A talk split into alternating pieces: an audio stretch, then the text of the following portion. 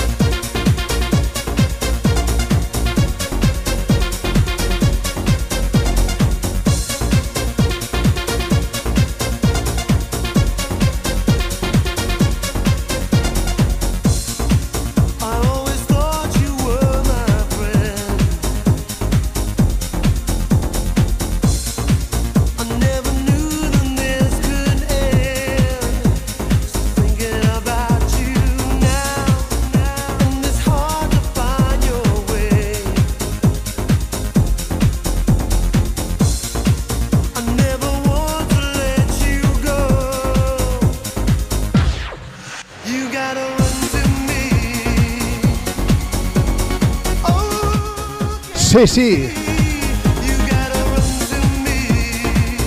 Muy buenas noches a todos.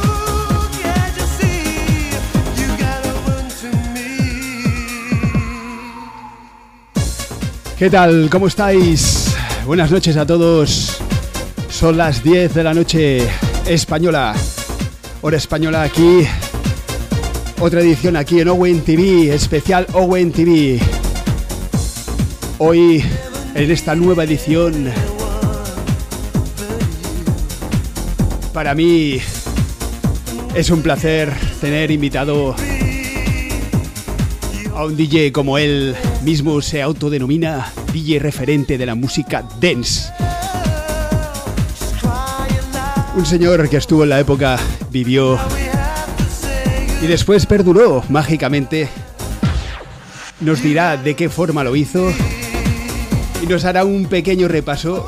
Estaremos conjuntamente con él haciendo un pequeño repaso de esos 30 más 1, 31 años en total que lleva el señor Abel Almena.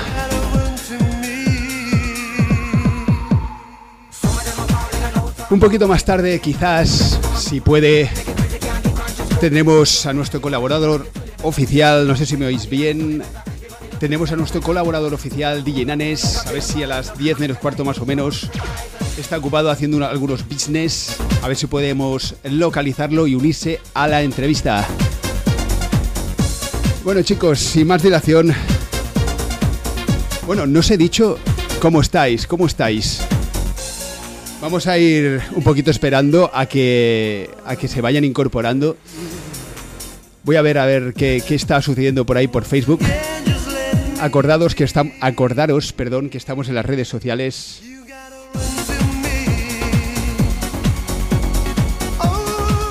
Nos podéis encontrar en la página de, de Facebook como Javi Owen, Javi Owen TV en YouTube, en Instagram Javi Owen. Y bueno, y por aquí estamos también siempre dando guerras. Bueno, también alegrías y tristezas para algunos o para otros. No, todo es energía, buen rollo, música, que de eso se trata. Vamos a ver quién está por aquí. Jordi Sola, Cultura BPM, Sonia, Sandra, muy buenas noches. Pues bueno, eh, yo creo que como, como yo también, que estoy la verdad bastante ansioso, para mí eh, es de aquellos DJs que en la época marcaron, como hemos dicho antes y después. Vamos a ir a- a llamar a Abel, a ver si lo localizamos. Vamos a hablar con él, va, vamos a intentar. A ver, Abel.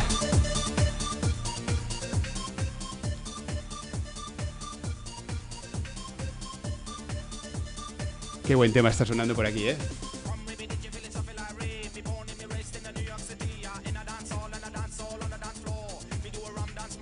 Dejarme un momentito que podamos localizarlo. Estamos llamando.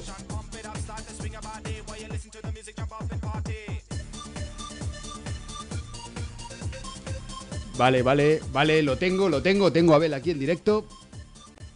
Ya tenemos aquí a Abel. Bienvenido, Abel. Agua TV. ¡Ué! ¡Ué! Bueno, chicos, pues vamos a. A ver, a ver. Ahora, vale, te tengo. Bueno, a ver, eh, ¿cómo estás? Sobre todo, lo primero de todo, ¿cómo estás? Siempre se te ve con esa sonrisa tan brillante. A ver, ¿cómo ha ido tu día hoy? Es que me- antes de hablar contigo me he lavado Vale, los vale. dientes y me he perfumado. Porque sabía que tenía una cita y Voy a he venir dicho, guapo, me voy a arreglar. A la Web TV, a ver qué pasa. Eso es por el foco este que, que he puesto aquí, porque Se si ve no, bien, ¿eh? no se te ve vería muy blanco. claro. Muy bien, muy bien, muy bien. Bueno, Abel, pues. Lo que decíamos, ¿Qué dices? Supongo que la audiencia eh, quiere saber un poquito de ti, ¿vale? Eh, eres nacido en Mátaro, ¿no? Sí, correcto. ¿Sí? Y bueno, estilos que decirte, a ver, has pinchado un mogollón de estilos, New Beat, eh, Acid House, Techno, Progressive, eh, Industrial, eh, Electro, Dance, Minimal. Estás hecho todo un fiera en, en todo terreno. Y bueno, eh, un poquito iniciando Sí. tus principios, ¿vale? Eh, supongo que Abel eh, lo conocéis a nivel, a nivel nacional, a nivel internacional también ha hecho eh, bastantes temas, como Millennium, Day After Day, eh, You Are the One, eh, bueno, colaboraciones sin fin. Y luego nos hablará de su último tema también, pero también comentaros que ha estado en, en muchas, en, en varias salas, mejor dicho, aquí en Cataluña, que han marcado una historia, ¿no? Abel, comenzando un poquito por los inicios, para que podamos conectar con, con la audiencia y te puede conocer un poquito más. eh, ¿A qué edad empezaste a sentir pasión por la música? ¿Cómo, cómo empezó esto? Empezó de muy jovencito, hacia los 10 10 años, años. o así. Eh, la audiencia, sí, 10 años. La audiencia tiene que pensar que, que yo tengo una edad ya, o sea, que yo no soy, no tengo 30 años, yo vengo, yo nací en, el- en la década de los 70. Entonces, eh, en aquella época, cuando tenía 10 años, ya eran los 80. eh, bueno, no habían, la gente tiene que, la gente más joven tiene que entender que no habían las facilidades que hay a día de hoy para poder grabar la música, poder encontrar música, poder hacer música. No, no, la cosa era todo analógica y tenías que escuchar la radio. Si enganchabas la canción que te gustaba, Vale. podías grabarla. Si no, eh, tenías que esperarte a las horas que fueran o al día siguiente para poder Sí. grabarlas y así. Y entonces, bueno, pues eh, de muy pequeñito ya me entró la afición, muy, mucha afición por la música, sobre todo, claro, en aquella época eran Ajá. los 40 principales, pero los 40 principales ponían música de todos los estilos, desde disco hasta baladas, eh, algo más electrónico, entre comillas, para aquella época. Y bueno, pues ahí empezó mi afición, empecé, durante aquella época salían a la venta los primeros Max Mix, creados por mis grandes amigos Tony Pérez, José María Castells y Quique Tejada, que eran unos Unos monstruos, ídolos ¿eh? para mí de, de pequeño. Sí.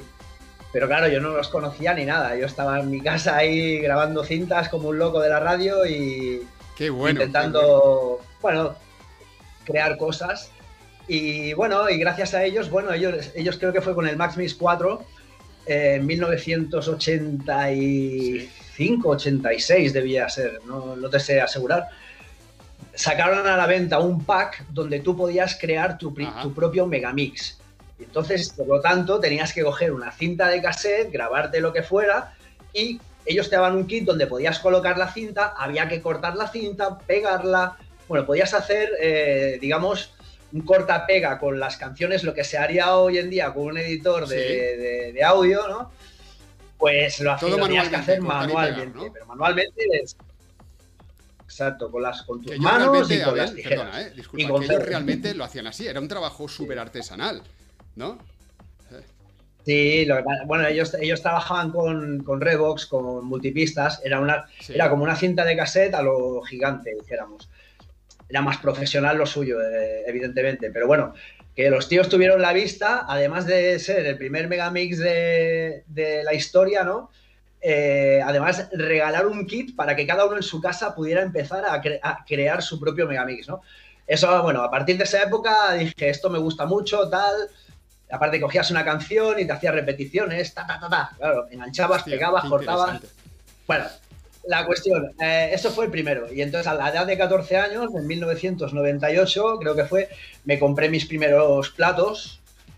Eran unos platos muy rudimentarios, evidentemente. Me acuerdo que fui Pero al una cosa, Prica, que ya no una existe, cosa, Abel, eh, ¿de qué edad estamos hablando cuando te compraste los platos? 14. 14 años. Sí, sí, sí. 14, 1988, 14 años. Y ahí en, en esa edad empecé a mi casa, eran unos platos que evidentemente no tenían pitch porque no tenía suficiente dinero para comprarme unos con pitch. En aquella época eran o los Lenco o los Technics, pero valían una pasta, se lo podía permitir la gente que tenía dinero o que tenía una Claro. discoteca, un local. Entonces me compré estos y nada, ¿cómo tenía que cuadrar los discos? Pues como a manivela, como digo yo, con el dedo adelantando o frenando durante toda la mezcla para que para que no se fuera, claro, porque a la que soltaba, dejabas de hacerlo, se iba y se te descuadraba con el otro, claro. Eh, bueno, pues esos fueron mis inicios en mi casa, con 14 años, 1988. Y entonces en 1990, con 16 años acabados de cumplir, había dejado el colegio y todo, la EGB de aquella época, eh, tuve la oportunidad de empezar a de entrar en una discoteca a trabajar de light Sí. jockey, haciendo luces. A mí eso me era igual, porque yo lo que quería era entrar a trabajar en una discoteca fuera lo que al precio que fuera, o sea, aunque tuvieran que aunque tuviera que O sea, pagar yo. Realmente tu idea principal era llegar a estar en la cabina, ¿no? Y pinchar discos, pero la, la cuestión era cómo llegar hacia ahí, ¿no? Y por eso empezaste como la jockey. Un poco para que lo entienda la audiencia, ¿no?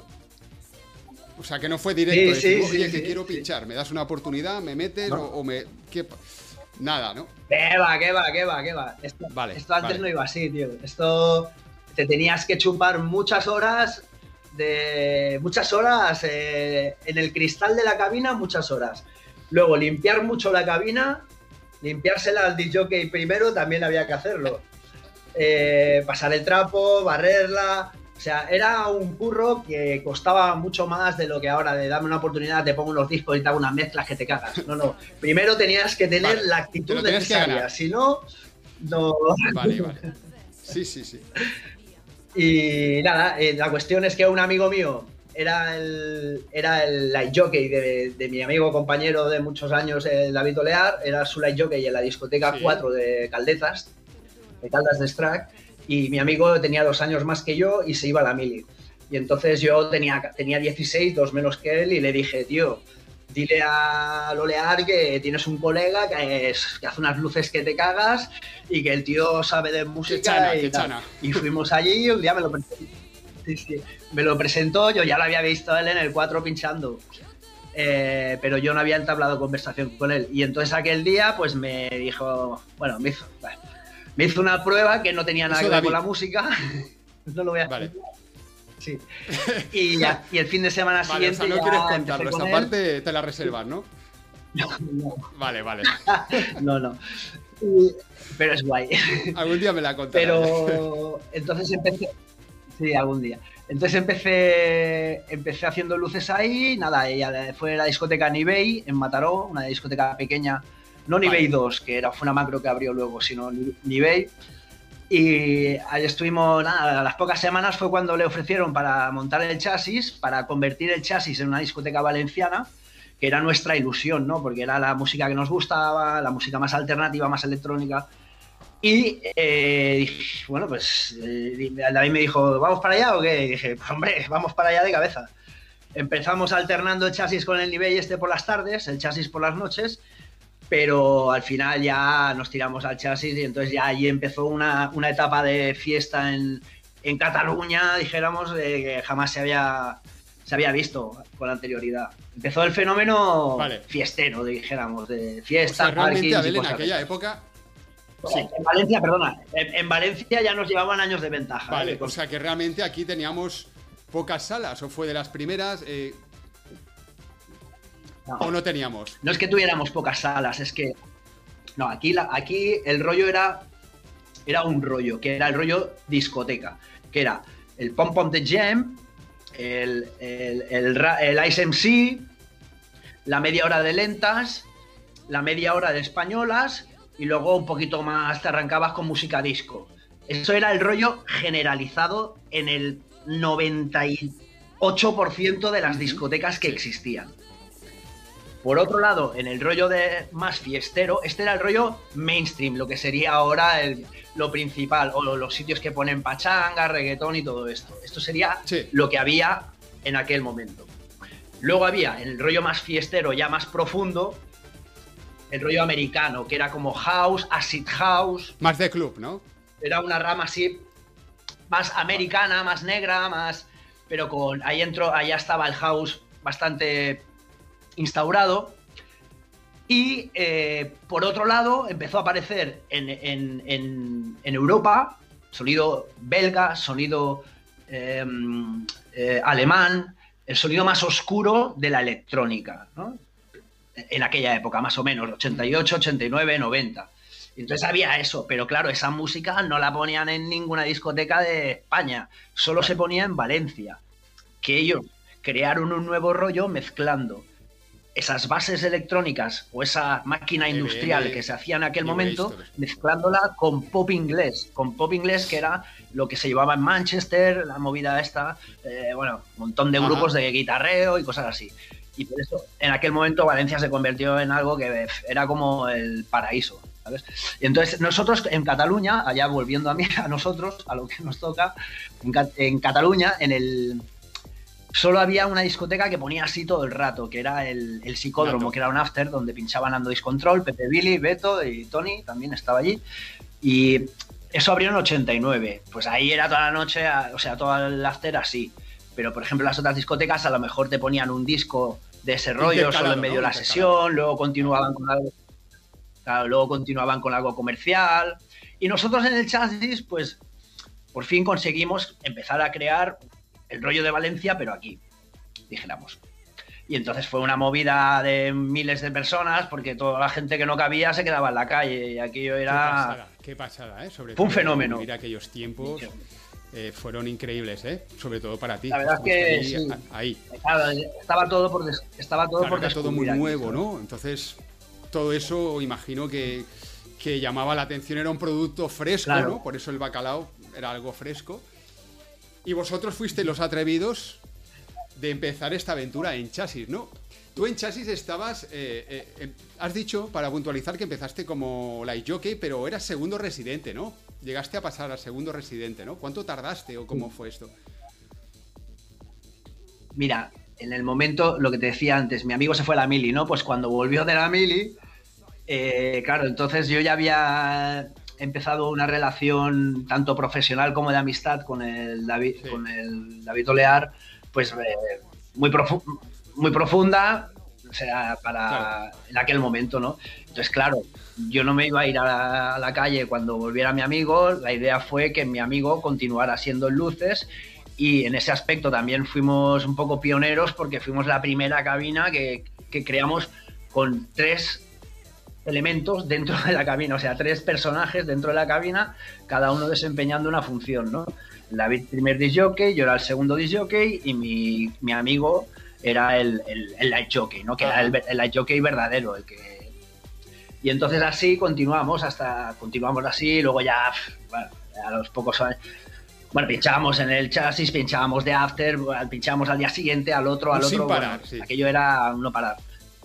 Y hasta que ya nos fuimos a, a Sabadell y al Concord. Que esa es otra historia. Muy buena historia. Eso es interesante. Perdona que puntualice que has dicho que no se llevaba el concepto de trabajar en grupo en cabina.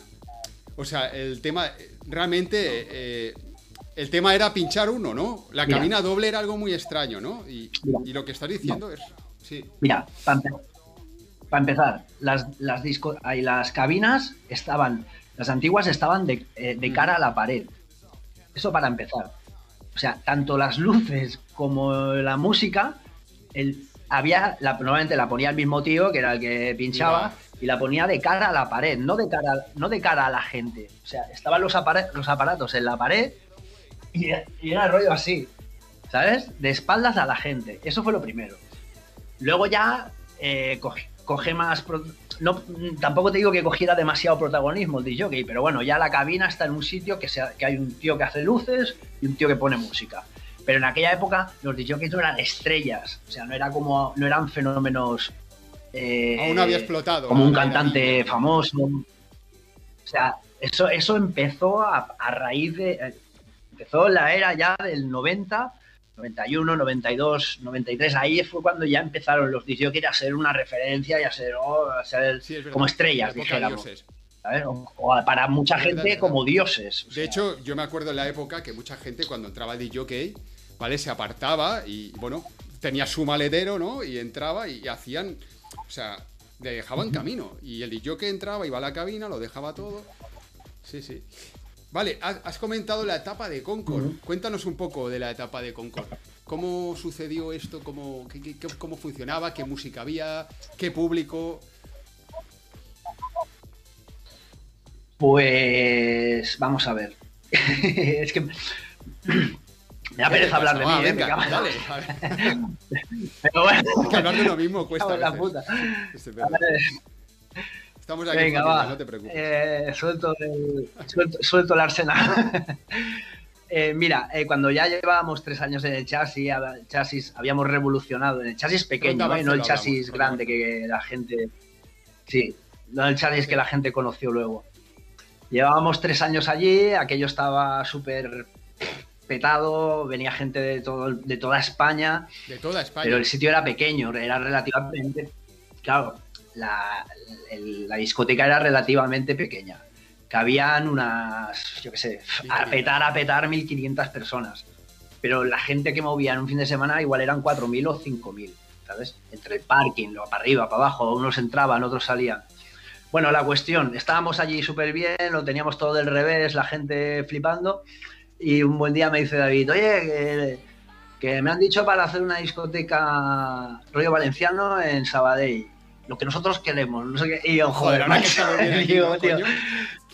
Ya me están liando, ¿no? pero, pero bueno, sí, pero bueno, en, en- en aquella época no, no te Sí. planteas las cosas tanto como, como cuando eres más mayor y lo que quieres es vivir aventuras y pff, yo no había estado en mi vida en Sabadell. Eh, yo, vi- bueno, yo vivía en Mataró, yo vivía casi al lado Vale. del chasis, como aquel que dice. Y no, no fue un, un tanto arriesgado ese cambio, ¿eh? porque teníais al público, teníais la música. Hostia, lo teníais todo, Mogollón. ¿no? Mogollón. Sí, sí, mogollón, pero fíjate, estamos. eh, o sea, esto es una cosa que, que no, que no la puedes. No puedes provocarla, o sea, lo llevas dentro. Estábamos tan seguros de nosotros mismos con lo que hacíamos y tú imagínate, para decir yo que sí, además a mí me, en aquel momento eh, José Cabanas, que era el director de Chasis, me ofreció quedarme allí. Claro. se vaya David, claro. pero quédate tú. Y yo renuncié a eso a los 19 años. O sea, y de ahí digo, no, no, yo me voy con el David, vamos a vivir una aventura allí en, en Sabadell, que no había estado un buen vínculo, ¿no? Con David. Y aparte en una aquella unión época- muy fuerte, ¿no? Claro. Sí, sí, sí. Y entonces, eh, en, en aquella época, para ir de, de Mataró a Sabadell, no había, no existía ni el Nus de la Trinidad, ni, ni Montigalá, ni nada de esto. Tenías que ir a Barcelona, Barcelona, entrar en Barcelona, subir hasta arriba por, por, por, el, por cruzar. dentro de Barcelona. Era una movida.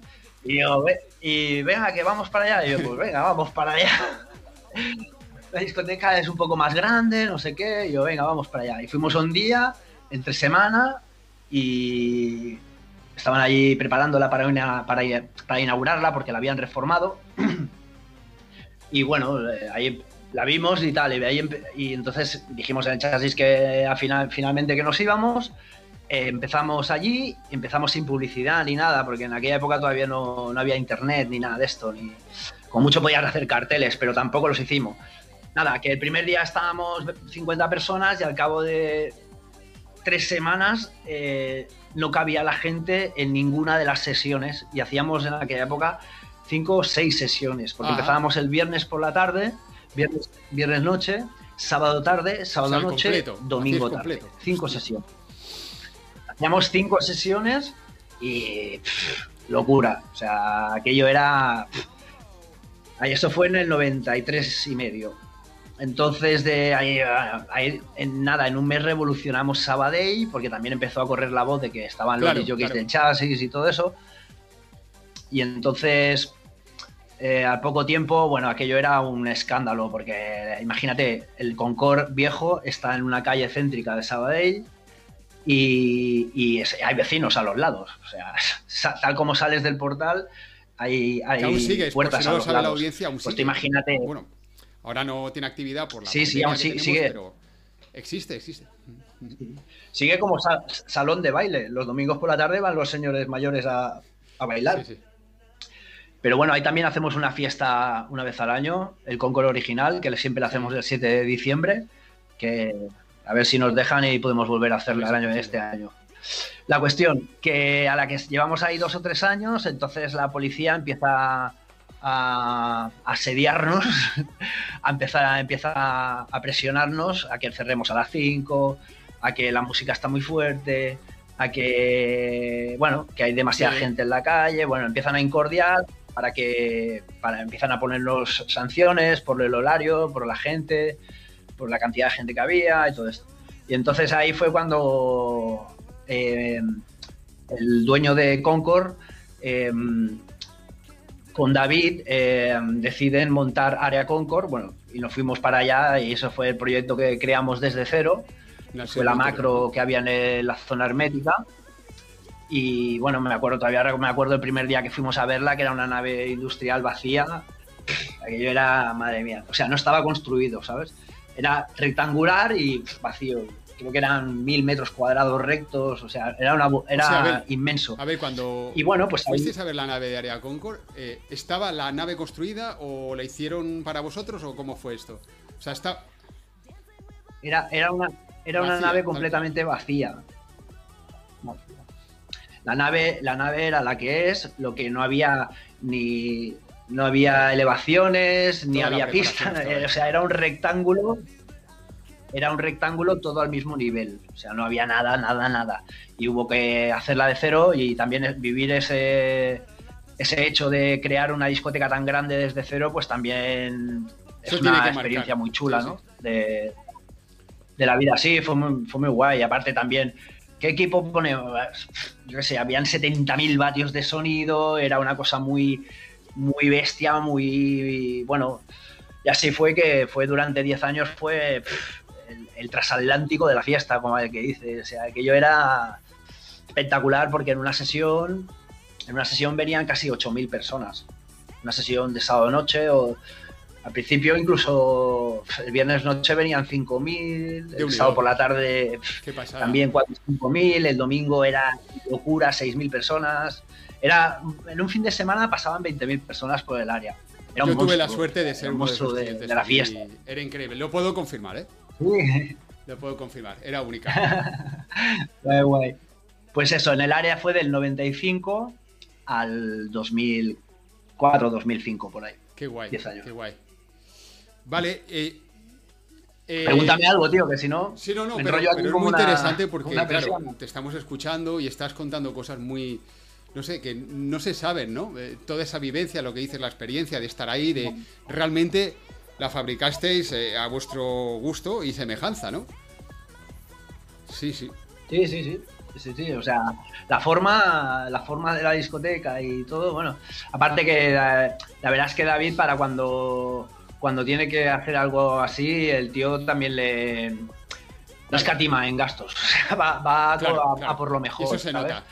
Y, y eso también hace que marques la, la diferencia. En este caso pudo hacerlo él, pero por ejemplo en el chasis, cuando llegamos, eh, allí ya había un equipazo de, Sonaba muy bien. copón, o ¿eh? sea, aquello era la, la pared de fiesteros, era aquello todo lleno, o sea, era una pared llena de bafles.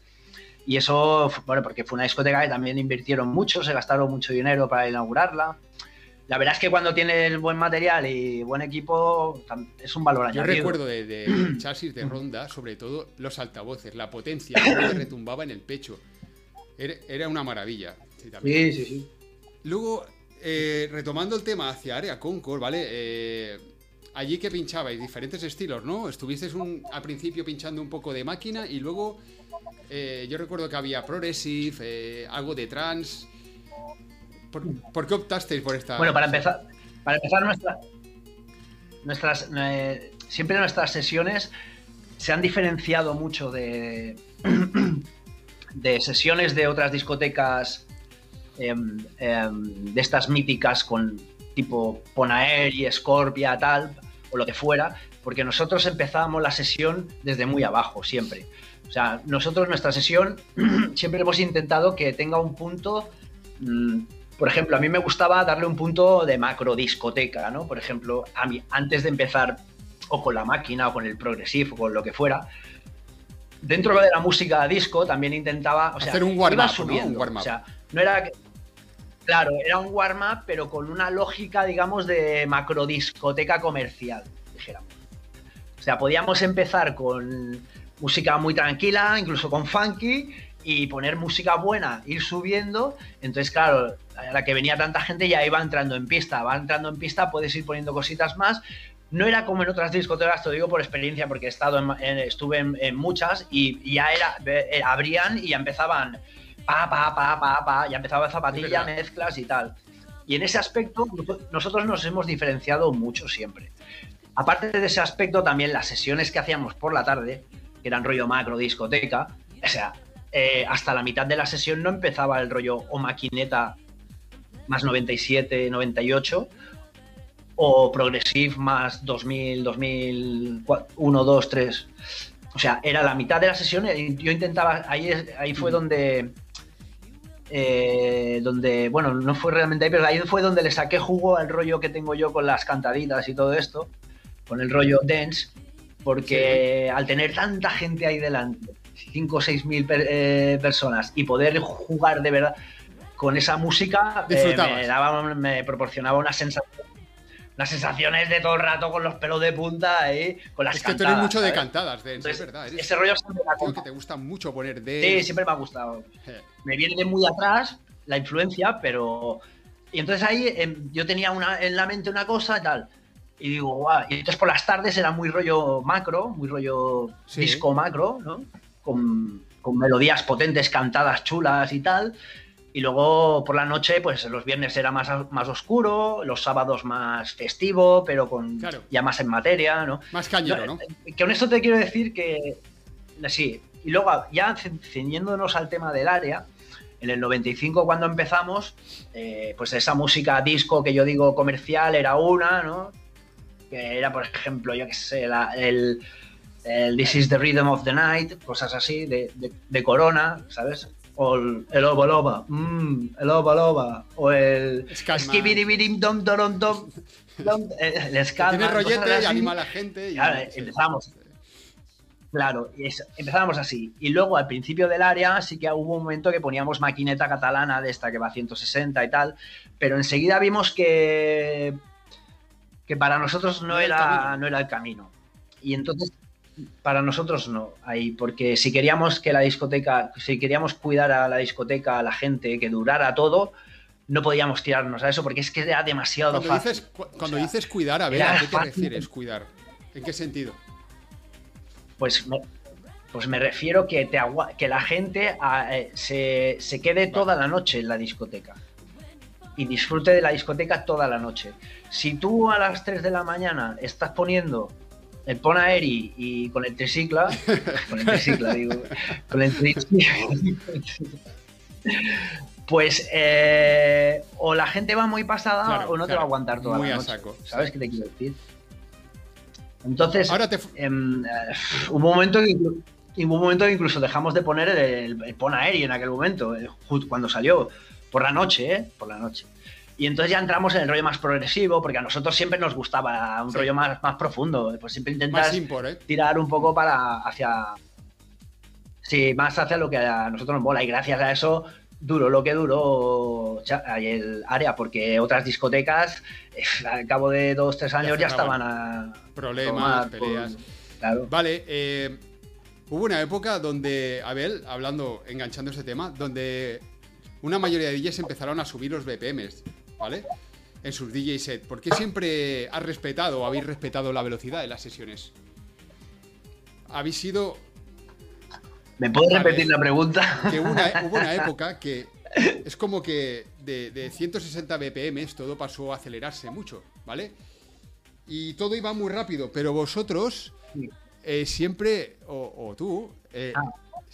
siempre te has negado, ¿vale? A, a estar acelerando los temas, a, a a cambiar Sí. el tono. a- yo siempre te he visto muy fiel a tu estilo. Sí, sí, de mezcla y de, de BPM, de todo. ¿A qué se debe esto? Claro, porque esto se debe a que no me gusta distorsionar el sentido de la canción. em, porque el que la ha hecho, la ha hecho así de una manera. ¿vale? Una cosa es hacer experimentos en tu casa y grabarte una sesión de puta madre haciendo virguerías. Yo cuando tenía 15 años también me grababa un disco de Information Society que era un LP y lo ponía a 45 revoluciones y lo ponía a una base y sonaba como los pitufos y yo en mi casa me lo pasaba muy bien. Pero en la discoteca, si quieres cuidar a la gente, lo que te digo, eh, mm, hay que hacer las Vale. cosas muy bien, ¿sabes? Hay que hacer las cosas... mm, para mí, o sea, esa es mi filosofía, ¿no? Aparte de dar el rollo de fiesta y liar a la gente y micro y hacer saltar y todo eso, me gusta que lo que estoy haciendo salga niquelado. Me O salga... sea, Abel, Al- a- Mm. Abel Almena se considera un perfeccionista nato, ¿no? Por lo que estás diciendo.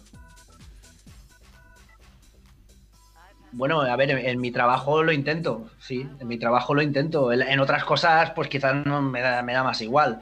Pero cuando estoy ahí pinchando y quiero hacer una cosa, quiero que me salga como lo tengo en la cabeza. O sea, quiero que me salga así. Si por lo que sea se no sale exactamente así, pues no, no estaré contento. Pero bueno, tampoco pasa nada. Si la gente está pasándoselo bien, yo también me lo paso bien. Lo que sí que me hundiría es que la gente no se lo estuviera pasando Claro, bien. claro, Eso sí que me corta el rollo. Ahí eso ya no se llevaría tan bien. Lógico, estamos, estás ahí para, para, para animar, para levantar, ¿no? Y bueno, pues para llevar la sesión lo mejor Sí. posible y que la gente se desinhiba. Pero que bueno, que, que, a ver, que cagadas, cagadas hacemos todos, ¿eh? O sea, y, y a- a- y más cuando te tiras Claro. muchas horas en una cabina. Que también no es lo mismo, este es otro tema, que tampoco es lo mismo ser un DJ residente que ser un DJ de actuación. Porque de actuación tienes una hora y tienes una hora para romperlo todo y, y vas a empezar Claro. arriba del todo. En cambio, el, el jockey residente tiene que tiene que mantener a la gente, tiene que hacer que consuma, tiene que La hacer que se lo ¿no? pasen También de la bien. pista, a ver, pongo Eh, esto, claro. pongo lo otro. Hombre, eso es, eso es eso es primordial, vamos, o sea, eso sin eso, eh, para mí eso casi casi es más importante que ¿sí? todo lo O que sea, tiene más que que ver la con la mezcla, técnica. la visión en la pista. Y tanto, yo te puedo demostrar, te puedo decir disc jockeys que son disc jockeys de primera y no son ningunos hachas mezclando. Aquí se abre un debate muy extenso, ¿eh? Con lo que acabas de decir, Abel, ¿eh? Y largo, ¿eh? Sí, sí, pero mira, yo, mira, yo, Javi, llevo 31 años en este oficio, pero 31 años no quiere decir que ahora he parado, ahora he vuelto, ahora no, no, 31 años sin parar. O sea, bueno, la primera vez en mi vida que he parado más de dos semanas ha sido este año de pandemia, sin pinchar dos fines o tres fines de semana seguidos, pero en mi vida, durante 31 años, jamás he, estado estado tanto tiempo sin siempre. pinchar. Y, y sí, sí, siempre, siempre. Y entonces, bueno, es 26 años de residente en toda esa historia que te he explicado y luego pues 5 o 6 solo de bolos y de bolos Remember, de bolos eh, comercial, festivales, de, de todo y bueno, el tema, que, es, que, que nos hemos ido del tema, esto te lo está diciendo para que yo ha llegado un momento que yo digo las cosas como yo las he vivido. Quien esté de acuerdo, Es tu punto de pues, vista, respetable, perfecto, y quien no, pues estamos. Claro. a ver, bueno, más que eh, para Hombre, mí es claro, muy respetable claro, mi punto claro. de vista, más que nada porque, porque lo que te decía, porque si después de tantos años, pues Es mm, ahí estoy, pues eh, no que sé, por al- también por algo tu será. ¿no? buena labor y luego por tu visión y cómo, cómo enfocas las cosas. Vale, a- eh, Abel, hemos, hemos hablado de que la etapa de Área Concord finalizó en el 2005. Eh, cuéntanos un poquito sobre esto, porque luego pasaste a, Mil a Milenio. Bueno, en aquel eh, momento ya No voy a anticiparme, cuenta. Sí. No, que después de nueve o diez años en el área, pues el- el- también el, el rollo musical más progresivo, trance y tal, empieza, empieza a no ser tan generalizado en, en- en la masa. humana, si dijéramos, en los clientes, empiezan a disputar más el house y tal, Sí. discotecas más houseeras, eh, progresivas y tal. Y entonces, pues, bueno, eh, yo en ese momento eh, contactan conmigo desde la discoteca Millennium, porque llega un momento que en el área solo me quedo por las tardes, por la noche intentaron cambiarlo a House, le- se llamó Lash, me parece. Y entonces, claro, no iba a estar yo ahí también. Después de 10 años lo cambian a House y, y aparecer yo también en la cabina. Y entonces, pues en ese momento est- estaba trabajando solo Sí. por la tarde en el área y contactaron conmigo desde Millennium que se habían enterado que ya no trabajaba por la noche en el área y que querían hacerme una prueba y no sé qué.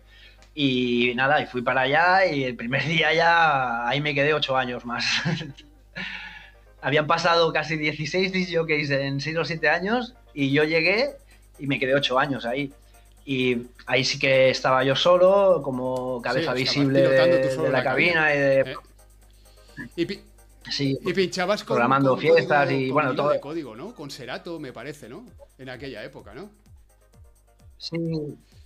Bueno, a ver, cuando llegué en 2005, enero de 2005, em, pinchaba con.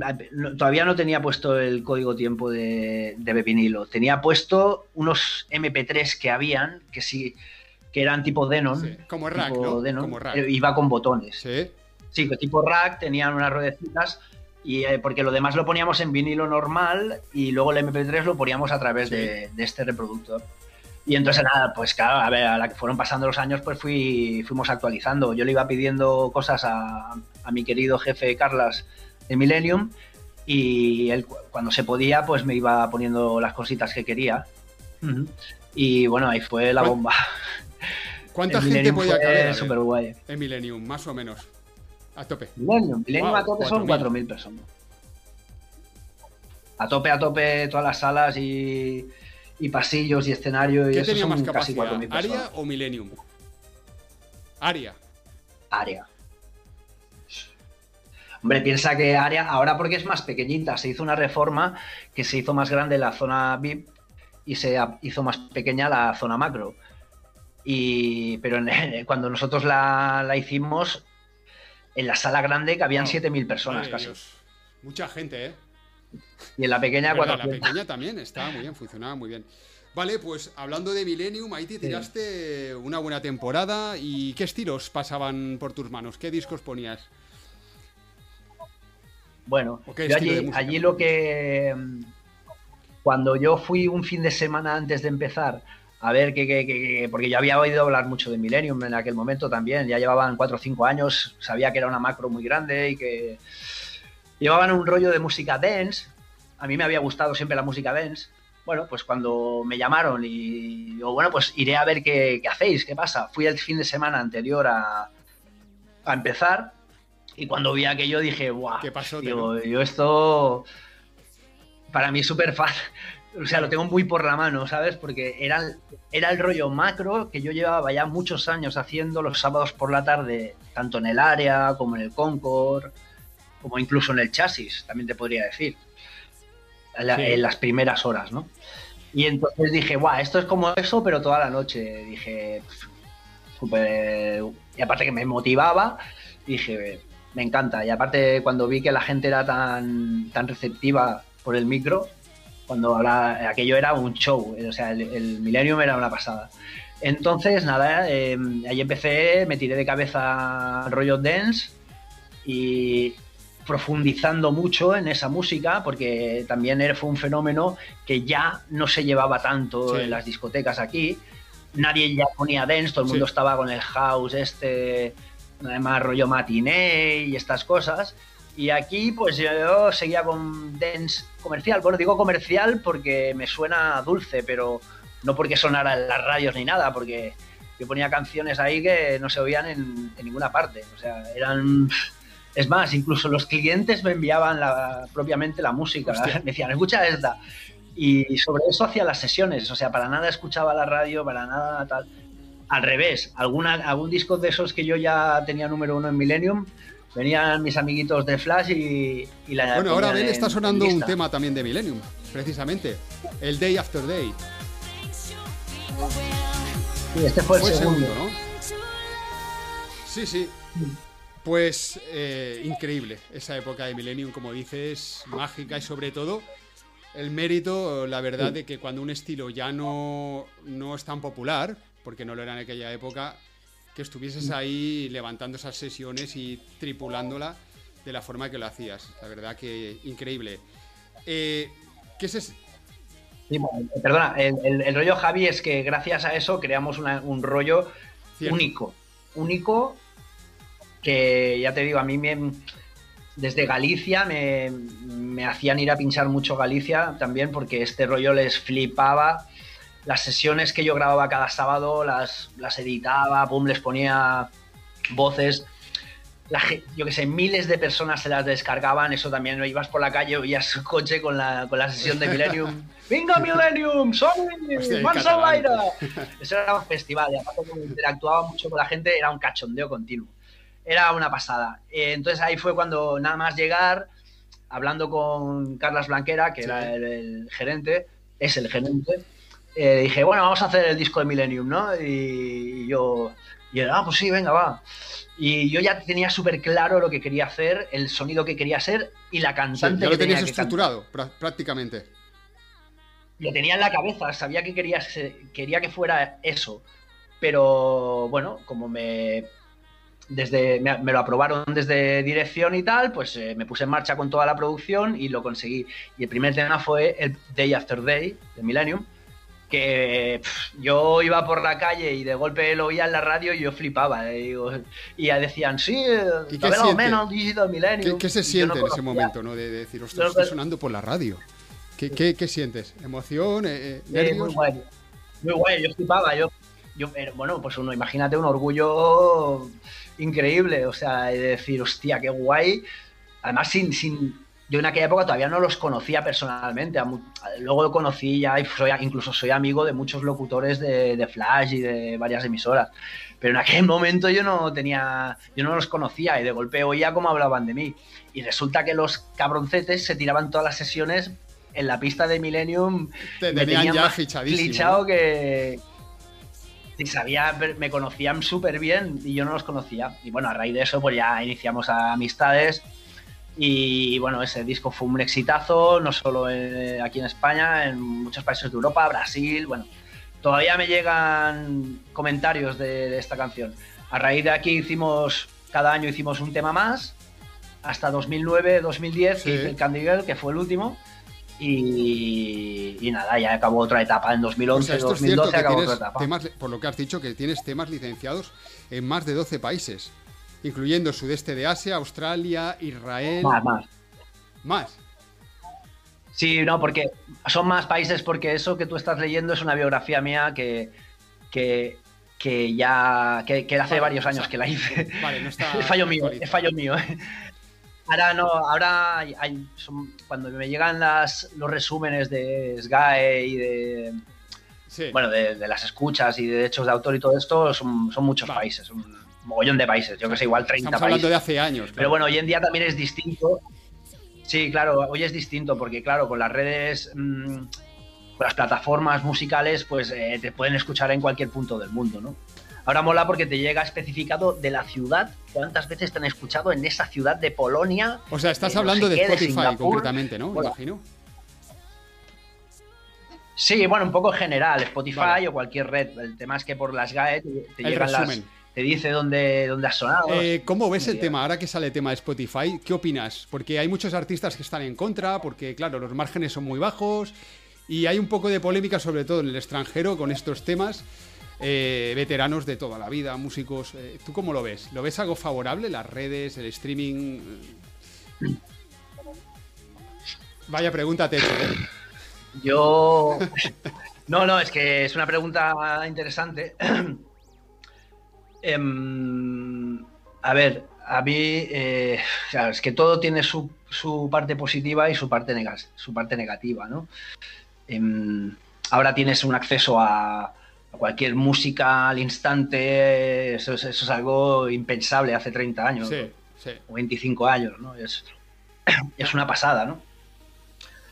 Pero no sé, igual es porque soy old school eh, pero a mí el hecho de ir a comprar la música, el, el hecho de, de- de- de que iba a comprar la música a una tienda de discos, y me tenía que pasar 4 o 5 horas escuchando vinilos para escoger los 10 o 12 o 14 o 15 que me llevaría ese fin de semana a la discoteca.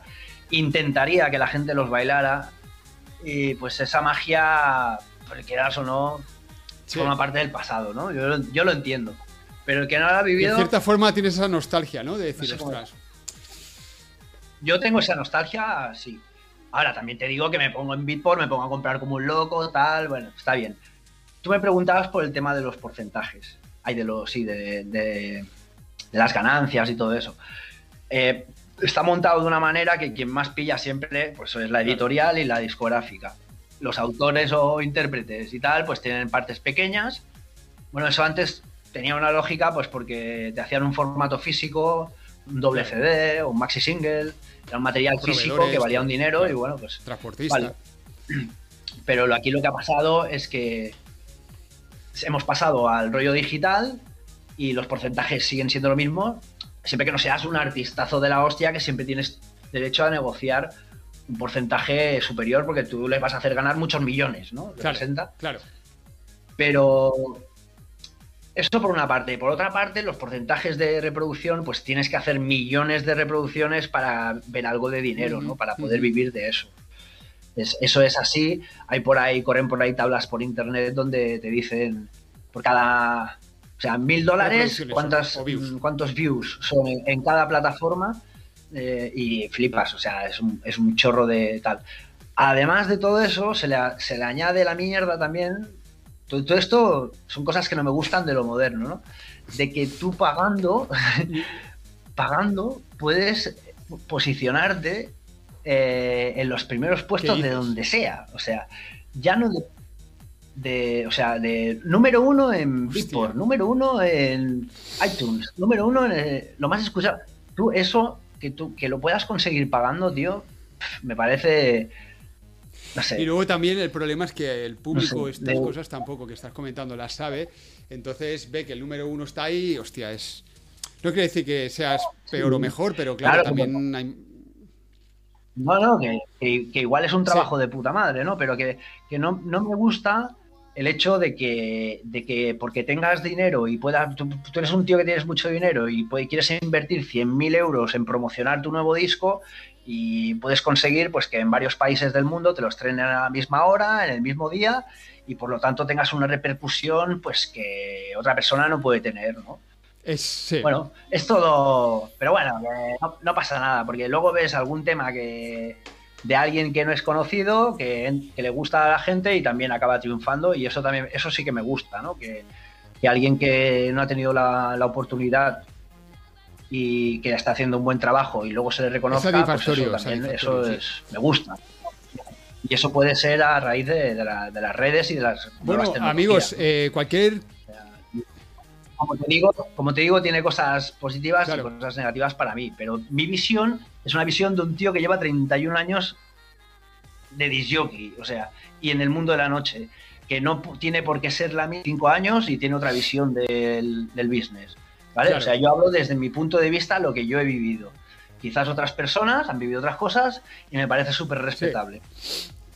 Sí, sí, sí, totalmente de acuerdo. Pues eh, desde aquí queremos animar un poco a los espectadores. Si queréis formular alguna pregunta a Abel, que lo tenemos hoy aquí, aprovechar. No cada día vamos a tener aquí a Abel comentando cosas de, de, bueno, de discográficas, views, eh, que cómo se montó Aria y bueno, pues toda esta información tan increíble. Eh, Abel, Dime. eh, eh, ¿MP3 o vinilo? Eh, a ver, tío, o sea, que- a ver, o sea, para que esta pregunta, para que la gente lo entienda, tiene que saber lo que es un MP3 y lo que es un vinilo. O sea, estamos hablando de dos conceptos de sonido totalmente distintos. Ajá. Uno es analógico y el otro es digital. Pero la gente tiene que, que entender que el comportamiento físico, técnico, dijéramos, del sonido, no es el mismo si es analógico o si es digital. Por ejemplo, aquí voy de, de enterado. cuando tú distorsionas una señal ana- analógica, te da un margen que genera armónicos. Eso con, el, con la distorsión en digital no pasa, te va a clipear, Te va, cargas, se va a romper el ¿no? sonido. Pues eso, solo ese pequeño hecho, le da un color a la música analógica que no va a tener jamás la música en digital, ni el CD ni el MP3. Eso por una parte. Por otra parte, CD o MP3, evidentemente, eh, si, ha- si hablamos dentro de la onda digital, del tipo digital, el CD siempre, porque, siempre va a sonar mejor, porque el MP3, ¿qué es lo que hace? Como todos sabéis, o si no os lo digo, el, el archivo MP3 es un archivo que comprime, comprime el- sonido, los tracks de audio para que ocupen menos espacio. Al comprimirlos, evidentemente, ahí desaparecen cosas. Desaparecen cosas que tiene la música. Que quizás esa sensación de compresión para ciertos tracks les puede ir muy bien, sobre todo de techno, cosas así que, que no necesitan respirar demasiado. Pero que quieras o no, eh, ya le estás quitando calidad. Por otro lado, el MP3 es mucho más cómodo ir a la discoteca a pinchar con un, con un pen en la mano, llegas ahí, dile al perro que se calle. Callaros. Te enchufas con el pen y vas sin peso. Antes teníamos que ir con dos o tres maletas, herniándonos las Hostia. espalda- la, la espalda para ir de sitio en otro. Por, por ese lado, pues es mucho más cómodo. Es un avance, la verdad, ¿eh? Y el almacenaje, todo esto que estás diciendo, la verdad que sí. Eso sí. Es complicado, es complicado. Sí, sí, sí. Eh, me preguntan por aquí, eh, un saludo a todos los espectadores, Mario, Sandra, Jordi Vid, que también está, mi gran amigo Jordi Vid. Eh, Un saludo, Jordi, que lo conozco. He compartido cabina, cabina con él en el chasis. En las fiestas chasis de ahora. Por aquí está, acaba de plegar hace poco y se ha unido con nosotros. Eh, nos pregunta Mario de Cibelios, eh, Abel, ¿qué es lo que buscaba el empresario de una discoteca antes de un DJ y qué busca el empresario de ahora? Mira, pues, ¿Qué dirías? ¿cómo, cómo se llama el compañero? Este? Decibelios Crew. Mario. Vale, Decibelius. Eh, ahí las has dado, ¿eh? Ahí las has dado, tío. Porque, bueno, el empresario siempre ha querido tener la discoteca a reventar y que la gente consuma mucho, muchas bebidas. Eso es lo que siempre va a querer el, el empresario. Luego hay empresarios que también son disjockeys. Esos, además de ganar dinero y todo eso, pues van a querer tener el mejor material, de que la música, en vez de tener un equipo pues mediocre, tener algo superior, porque como es disjockey sabe que ese detalle hace que mucha gente, la- por ejemplo, la música te entra mucho mejor con un equipazo de la hostia que con un equipo que te está matando y te está destrozando los oídos, Está por claro. ejemplo, ¿no? Está claro. la gente está mejor, o sea, eh, el empresario DJ tiene en cuenta pues todas estas cosas. Y luego hay el empresario que, es, que confía plenamente en el, en el disjockey como director artístico, como tal, que va a hacer todo lo posible para que para satisfacer las, las, las, las cosas que el disjockey le pida, porque sabe que lo está haciendo por, por el negocio, no, no por él mismo, ¿no? Eso sí, el tío es como tiene que ser. Eh, pero, eh, pero respondiendo a tu pregunta, Decibelius, eh, a ver, el empresario siempre lo que quiere es ganar dinero. no sé si he respondido bien a tu pregunta, ¿eh? Sí, sí, sí, sí. Muy interesante. Vale, aquí ya habría otro debate extenso con el tema de, bueno, seguidores, redes sociales. Ah, perdona, perdona, perdona, perdona. Sí. Que ahora, ahora se Sí, ha sí. venido otra cosa en, en- en relación a lo que ha preguntado Decibelius. Em, también hay una parte de, empresarios que no le dan absolutamente ningún valor al disc jockey, ¿vale? Que prefieren pagarle 50 euros a, a un chaval que le ponga la lista de top 10 del Spotify uno detrás del otro, que gastarse un poquito más con un tío que tiene tablas, que, que sabe lo que está haciendo, que sabe manejar a la gente y todo eso. Y eso quizás tiene parte de culpa la música, ¿no? Que, que está escuchando el, en general la gente, ¿no? Que es una música que tampoco requiere una habilidad pasmosa. para- claro, Claro. para, para ponerla y que son canciones que las pones una detrás de otra y pues ya te funciona. Entonces, en ese aspecto hay empresarios que no están dispuestos a pagar más de 50 euros a un tío y ya está. Ese es otro tipo de empresario, que no me acordaba, Claro. que no me gusta. no me gusta. Este tema es curioso porque una vez que entrevistamos a Miguel Vizcaíno, que le mandamos un gran saludo desde aquí a Miguel, eh, le estuvo comentando lo que los empresarios no son los mismos los de ahora que los de antes. Y es curioso que coincide exactamente con la descripción que estás dando. Abel, eh, teníamos que haber llamado a Nanes. Probamos de llamarlo, se nos ha escapado ahí y estamos ya en la hora, ¿eh? Ojo, ¿eh? Llevamos una hora. ¿Qué hacemos? Si ¿Le es que damos cuando, un me pongo a hablar, tío, cuando me pongo a hablar, no hay que me calle. Pero es que hay mucho que contar, tío. Es que aquí Ya, hay, ya, hay ya. una puta Biblia. Ahora que ya son las 11 de la noche, podemos hablar así. Y no hemos entrado en detalles, ¿eh? Que conste. Exacto, tú imagínate. Vamos a probar a ver si enganchamos a Nanes, si está por aquí aún, porque. Bueno, si está por aquí no, si ha llegado, porque tenía unas cosas que hacer y me dijo que llegaría un poco tarde y tal. Vamos a ver, a ver, a ver, a ver, a ver, a ver, a ver. De llamarlo.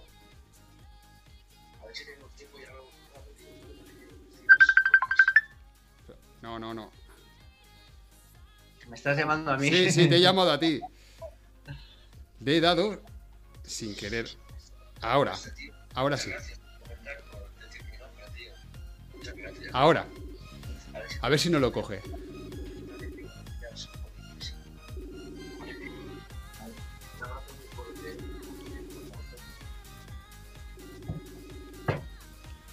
Ver, a ver, a ver, estamos aquí probando, ¿eh? Llamando a DJ Nanes. Nanes es un colaborador, es colaborador oficial del programa, nuestro. Nanes es un, es un mítico, Mira. hombre, es un mítico. tío. Nanes. Nanes, ¿nos oyes? Sí, sí, Nanes, ¿sí? ¿Nos oyes? estamos ya en el aire. ¿Qué tal? ¿Cómo estás, Nanes? Buenas noches. Sí. Estamos Eh, en el no, te aire. digo a ti, te digo a ti. ¿Me oyes- ¿Nos oyes ¿Estamos bien, no? en directo? Estamos en directo. Sí, sí, sí. Sí. ¿Qué, qué tal? Bueno, ¿Cómo estás, ante- bro? eh, ¿Cómo estás? ¿Cómo estás? ¿Nos oyes? Espera. Se colgó. un par de narices. Eh, ¿Me escucháis? Sí, ahora, ahora. Sí, Sí. te escuchamos. ¿Lo escuchas, Abel? Vale, pues Sí, claro. no, sí, a ver, sí, no sí. lo escucho. A ver, no lo escucho. Ahora le saludo.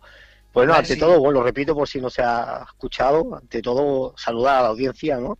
Y bueno, decir que no, lamentablemente no puedo estar, ¿eh? porque hace cuatro días que estoy con la gripe intestinal que me tiene medio, medio muerto. Hoy estaba en pelín mejor, pero por la tarde me, me aprieta un poquillo más y bueno, es una lástima no poder estar ahí. con Tío, que te mi gran viejo, hombre, que te haces viejo. por el cual tengo una devoción absoluta, una, una cosa, sabe, del cariño, el aprecio, la admiración sé, y la sé. pasión que tengo por él. Y tú también lo sabes porque te está dando la, la brasa desde el, primer día que me sí, Desde el primer día que me propusiste colaborar contigo, hará ya casi un año. Hostia, el primero que puse encima de la sí, sí, el primero que puse encima de la mesa fue a ver porque para mí para mí es una absoluta referencia en todo Y me dijo, Javi, la te- pasión- es que tiene que venir Abel, tiene que venir Javi. eh, eh, míralo, sí, ya lo haremos, sí, sí, tenemos que coordinarlo. sí sí pues para, para mí es es, es, es, un- es una referencia en todo en cuanto a calidad humana persona profesionalidad talento pasión y después tiene algo que no puedes aprender en ningún sitio que es innato que es el carisma tiene un carisma eh, como ninguno yo lo, lo adoro él lo sabe porque cada vez que hablo con él se lo digo y lo repetiré siempre hasta la saciedad Es verdad, sobre todo la energía eh, que desprendes en cabina, eh, el ambiente que creas, ese buen rollo, a mí siempre me ha encantado. Es diferenciador. A ver, a- Abel Almena cuando se subía a cabina es que se notaba que estaba ahí y lo daba todo. Es verdad, tío, es- Pues- es, así, sinceramente.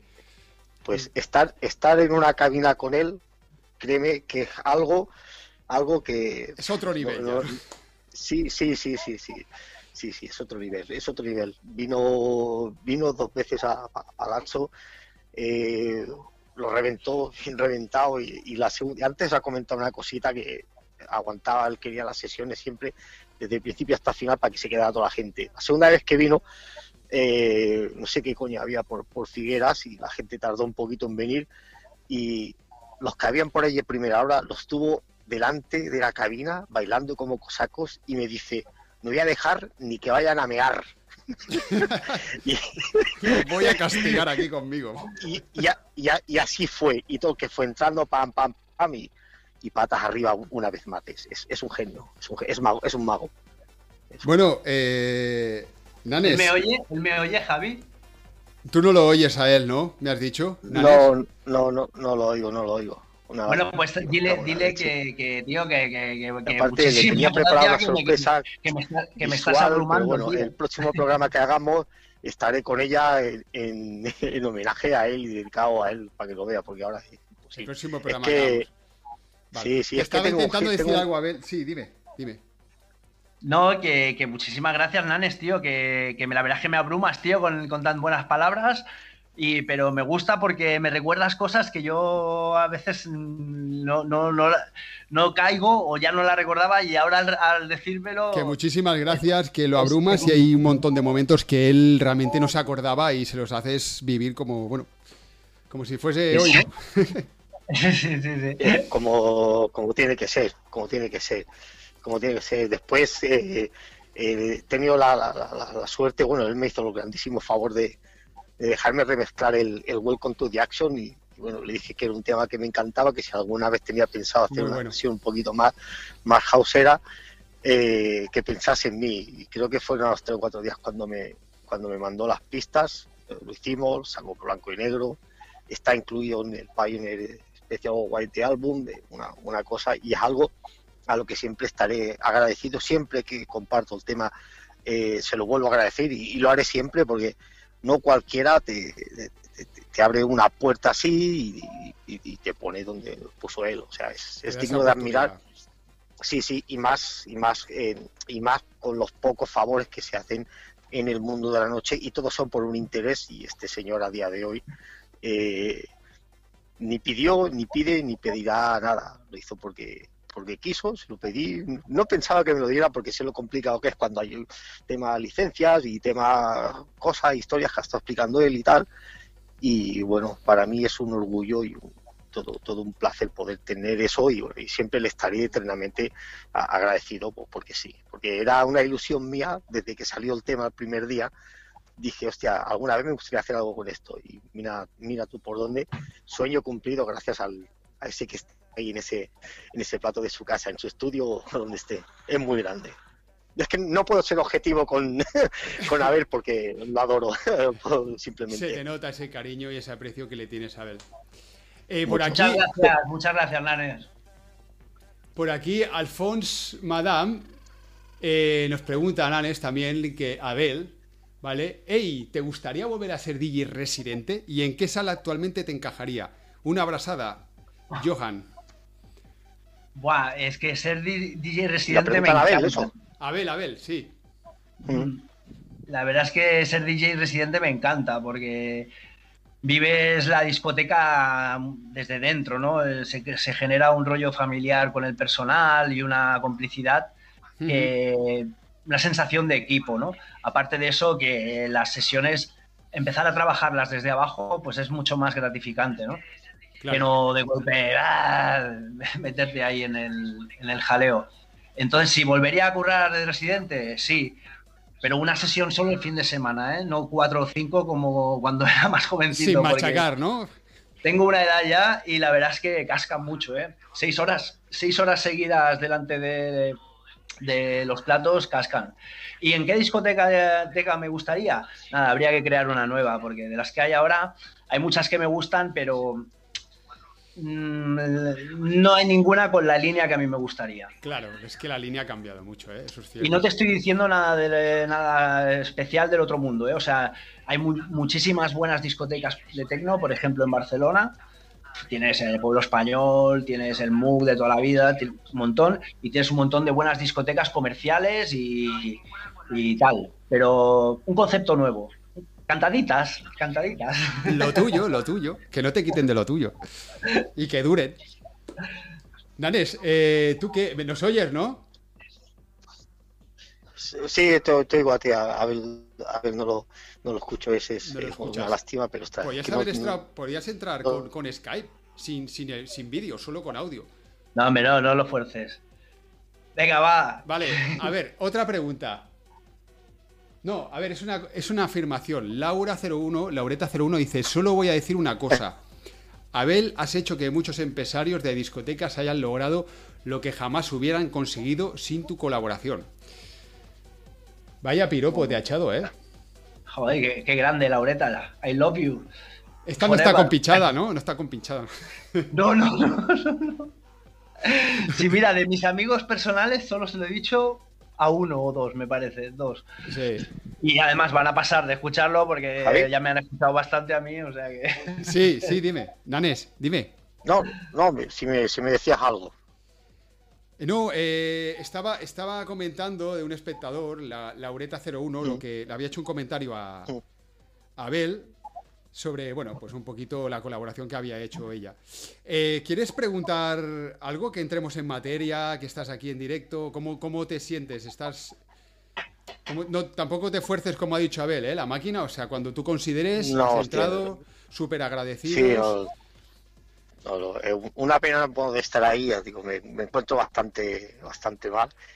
Y Di- dile que- dile que repetimos echaré a la sesión y ya a está, ver si que mañana será sea- otro día y hostia, lamento muchísimo no poder estar ahí un día, un día tan especial, pero bueno, lo veré pronto porque empiezo las sesiones al lado de su casa en el restaurante de, de mi primo y bueno, tiene, tiene que- y tú también tienes que venir con tu señora y los nenes y ahí podemos hacer un día a una buena vamos a ir un día, hombre. un, un buen un buen un buen vermouth y hostia No lo dudes, mucho no lo dudes. No- Tenemos que verlo. Eh, Abel, Abel, te mando, te mando un abrazo enorme, te quiero un montón, por si no había quedado claro y no sabía, pero bueno, a mí me gusta, me gusta ser agradecido y, y corresponder a la gente que, que lo vale la pena y bueno, tú eres, tú eres uno, uno de ellos.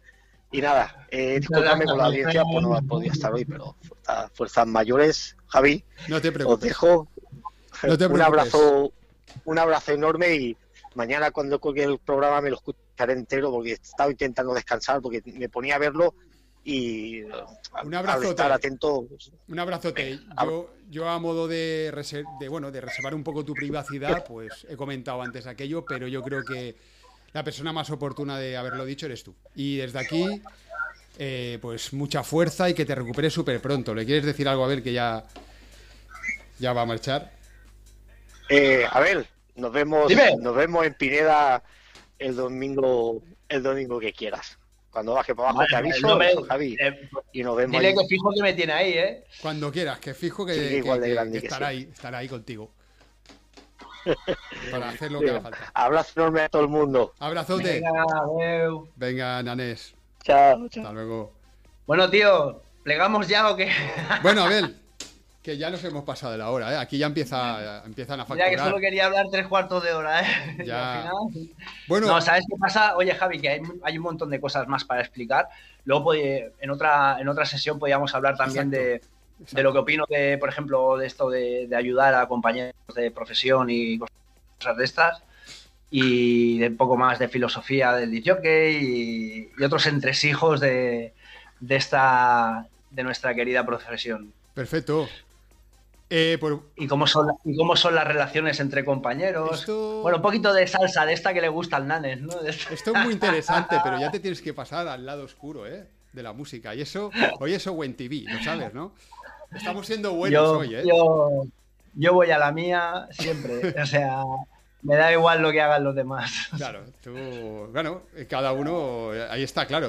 Es que no- ni, ni, ni, ni lo miro, o sea, es que mientras a mí se me ocurran cosas y eso, es que ya paso de... No te dejas influir por nada, o sea, siempre acabas O siendo. sea, tú. me dejo influir, o sea, en, en- en el, digamos, en el rollo mm, comercial profesional, dijéramos, no, ahí no, ahí no. Ahora luego me puedo dejar influir, por ejemplo, pues otro día si quieres hablamos también de que he, cre- he- he creado un alter ego para otro estilo de música que se llama I Am Label, Ah, pues no lo sabía, es, ¿eh? eh, Esto lo tenías calladito, vaya. ¿no? O no me he enterado yo, claro. porque Bueno, la- si la gente me busca en Instagram, me ha encontrado alguna sesión y tal, es un tecno más cañero, más... Bueno, es, otro- es, es una inquietud musical que tengo desde hace muchísimos años y Sí. eh, voy a desarrollar ese proyecto también, ¿no? Como con otro nombre artístico para poder hacer esas músicas. Entonces, esto venía a que si oigo alguna tendencia respecto a eso, pues mm, sí que me influye y sí que intento tener una referencia. Pero en lo que se refiere a mi carrera normal, comer- comercial, como Abel Almena y eso, yo voy a la mía y, y a, y a todo el mundo le vaya bien. Bueno, tú ya tienes tu camino hecho, no le debes nada a nadie en ese sentido, ¿no? Claro. Sí, eso sí, podía, podía ser más rico, pero no, no lo soy. Hostia, eso estaría muy bien. Bueno, unos cuantos bitcoins no irían mal, ¿eh? La verdad que sí. Podía tener más pasta, pero demasiada... Oye, nunca En se fin. sabe, ¿eh? A veces estas cosas su- suceden, mira, sin planearlas, tío. Abel, para despedir, eh, hemos puesto tu tema, este último tema, el Alive de Abel Almena. Hace muy poquito lo Sí, ah, sacaste. ¿no? Y ya nos despedimos, ¿eh? Sí. Ya no te molesto más. Sí, a ver, eh, bueno, otro, como te digo, otro día si quieres hablamos de muchas más cosas porque hay, hay cosas más, hay más cosas para profundizar. Este tema es un tema que saco después de dos años y medio de parón de, de producciones musicales, porque hace, bueno, tres años eh, em, decidí parar de producir música dance, Sí. porque veía que, que mi esfuerzo y mi dedicatoria, mi dedicación, mejor dicho, no, no daba el fruto que esperaba, y entonces decidí parar, estaba rayado un poco... Para hacer un poco un reset, ¿no? Sí, un- como un reset, ¿no? Y entonces, eh, aparte de eso, también estuve, he estado en una relación con, con- en pareja, con niño, tal, bueno. Y entonces me volqué mucho en eso y durante dos años y medio no he sacado nada. Y ahora, pues hace seis meses o así, o no sé cuánto, decidí volver a, a reengancharme en la, en, el- en el- en la rueda de la música, dijéramos. Sí. Y, y la- y con el primer tema que he querido salir es con un tema que he hecho. Es como un actualizado del Day After Day actualizado, ¿no? Es, es el sonido de Millennium Day After Sí. Day, eh, el tipo de, de voz, el tipo meloso, pero con, un- con una base y un ritmo actual. Adaptado a los eh, tiempos, para- ¿no? Eh, correcto, adaptado a los tiempos. Y ese era, bueno, este ha sido el primero de una ristra de temas que va a haber ahora. Ya estoy trabajando en el siguiente y mi intención es cada tres meses o así ir sacando temas comerciales para sonar en listas, en radio y bueno, para, para seguir estando ahí. Quieras o no, es una carta de presentación y. O sea, que tenemos a Abel. Almena para tiempo, ¿eh? A ver, ojalá, mientras el cuerpo aguante. eh, También te digo que algún sábado, ahora, ahora porque llevamos un año de pandemia y tengo unas ganas de ir a pinchar que flipas. Pero cuando pincho tantos fines de semana seguido, también te digo que hay más de un sábado que me gustaría quedarme en mi casa. ¿eh? También, también. Eso también tira el sofá, oye, tirado. No me calentéis el coco. Pero bueno, oye, que lo hago con gusto, que hay muchísima gente que no puede trabajar. Y además, déjame, antes de marcharnos, déjame enviar un mensaje de apoyo y de, de- de sentimiento y de, y de calor a, los compañeros, a mis compañeros DJs, sobre todo a los que no son estrellas. Sobre todo a los DJs de, del mono de trabajo y de sesión tras sesión currándoselo y que nadie les ha regalado nada y que lo han conseguido ha sido con su esfuerzo, con su esfuerzo y su habilidad y el sudor de su frente. Esa gente que muchos de ellos solo están, han estado trabajando de este trabajo de disjockey y durante este, an- durante este año no han tenido ninguna manera de llevarse algo a la, A la boca. al bolsillo, Mm. a la boca, al bolsillo, Sí. de ingresar nada. Con esta gente sí que quiero mandarles un fuerte abrazo y, y pedirles que, que sean fuertes, que pidan ayuda a gente de su entorno, a quien puedan y que aguanten, porque esto va a acabar pronto. Esto va a acabar y todo volverá, todo volverá a ser como antes. Y esto es una cosa que yo, que yo pienso. Creo que va a haber una explosión de fiesta, como hace muchísimos años, que no hemos vivido en, en este país. En este país y en el mundo, vamos. O sea, esto va a ser en el mundo occidental. Cuando vuelva todo esto, cuando se calme, ¿no? Yo creo que, que va a haber una explosión y las, y las autoridades tienen que ser permisivos y facilitar que la gente se lo pase bien y gaste dinero.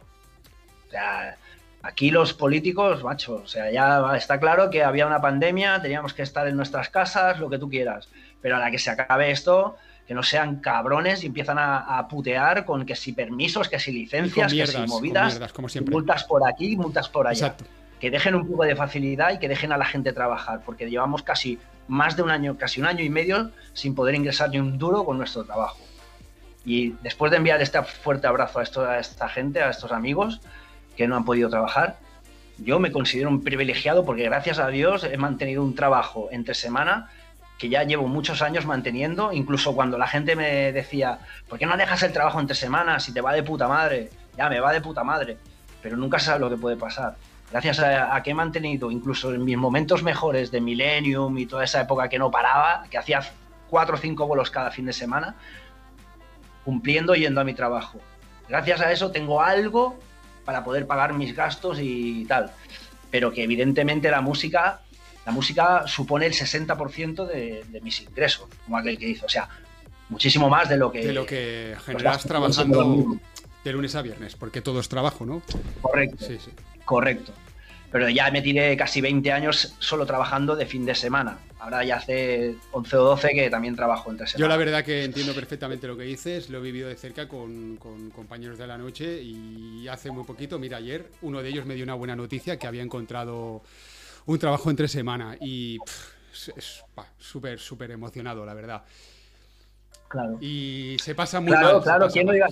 ¿Quién lo iba a decir? ¿Quién lo iba a decir esto, tío? ¿Quién lo iba a decir? Que iba a pasar, que íbamos a vivir una cosa como la, como semejante cosa que hemos vivido. O sea, es que es esto, es que una, es que yo el mismo día que me dijeron película, para tío, casa, yo estaba cer- o sea, yo tenía 11 bolos ese verano, 11 Hostia. bolos.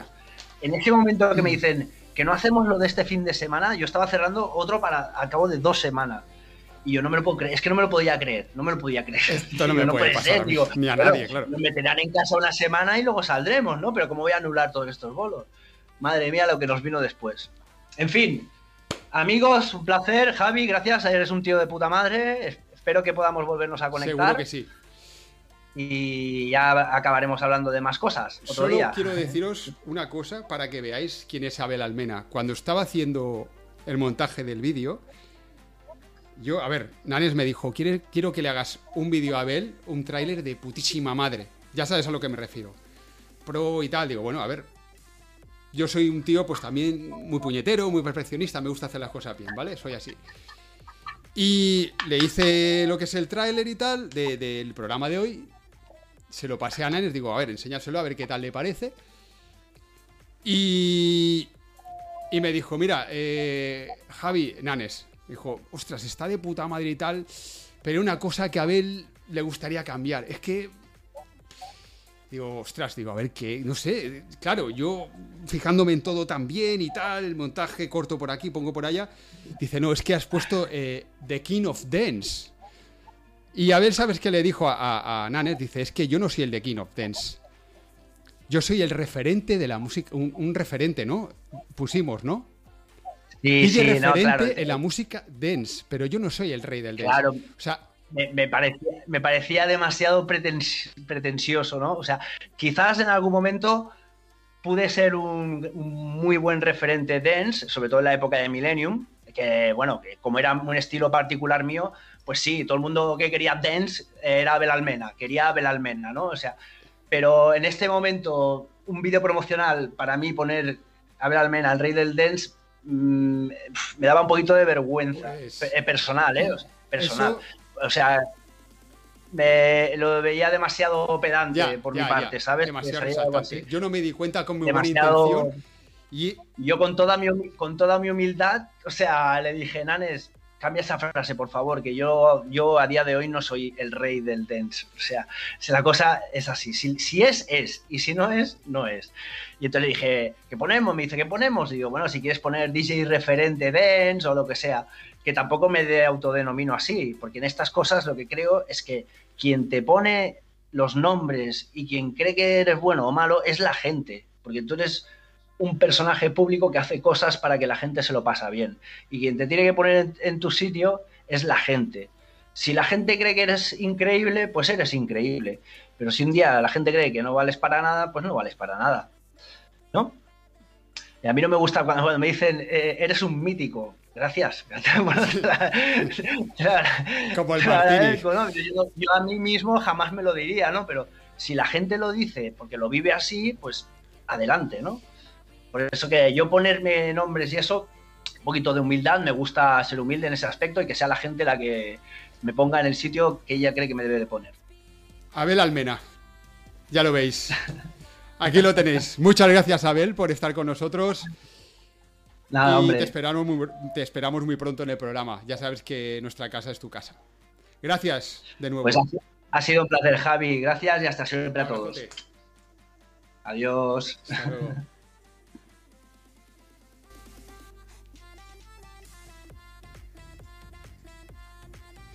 Bueno, chicos, eh, la verdad que para mí ha sido un gran orgullo de tener de tener aquí a Abel con nosotros. La verdad es es súper reconfortante. ¿Sabéis lo más chocante de todo esto? Es que tú a veces cuando cuando estás en la pista o has estado durante muchos años viendo un DJ actuar eh, detrás de, las, de la bambolina, ¿no? Ahí detrás de, la cabina, ¿no? A veces te haces una idea muy diferente a cuando tú estás hablando con esa persona.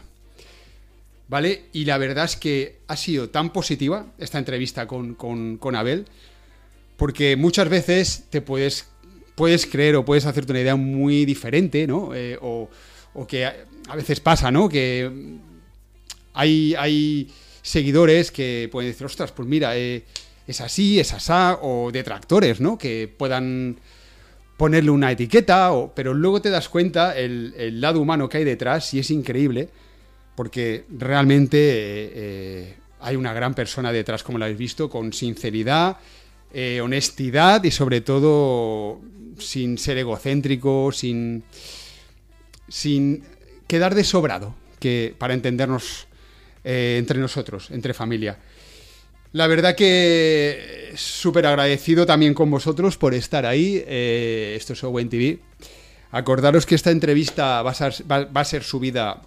Perdonar también por la lengua, a veces se traba. Pensad que ya toda la semana eh, currando, mi trabajo es un trabajo muy mental. El de Abel creo que también, no le hemos preguntado, pero otro día le preguntaremos a ver eh, a qué se dedica también entre semana.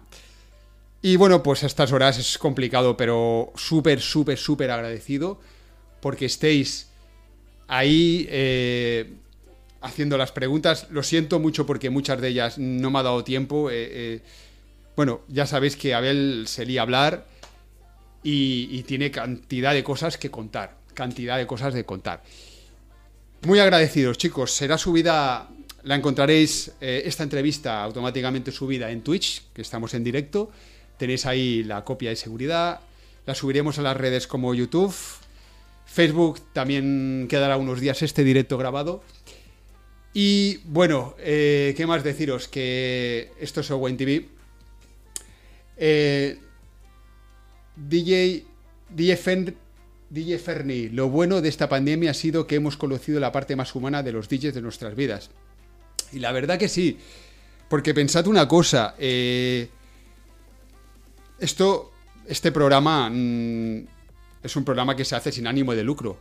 Es un programa de difusión de, que se ha creado a partir de un vínculo, ¿vale? De, conocer, bueno, yo tenía un proyecto en mente, conocer a Nanes, proponérselo, y todo es una cadena en la vida de, bueno, pues situaciones, eh, encuentros, y bueno, eh, a veces hay cosas que son frutos, eh, que hay cosas que, es, que forma parte del fruto de la casualidad, ¿vale? Y es, es increíble, la verdad. Chicos, eh, mil gracias. Mil gracias. Os tengo que dejar hasta la próxima edición, que estaros atentos. También será muy buena y diferente, que de eso se trata. Y sed buenos y portaros bien. Nos vemos muy pronto. Se os quiere.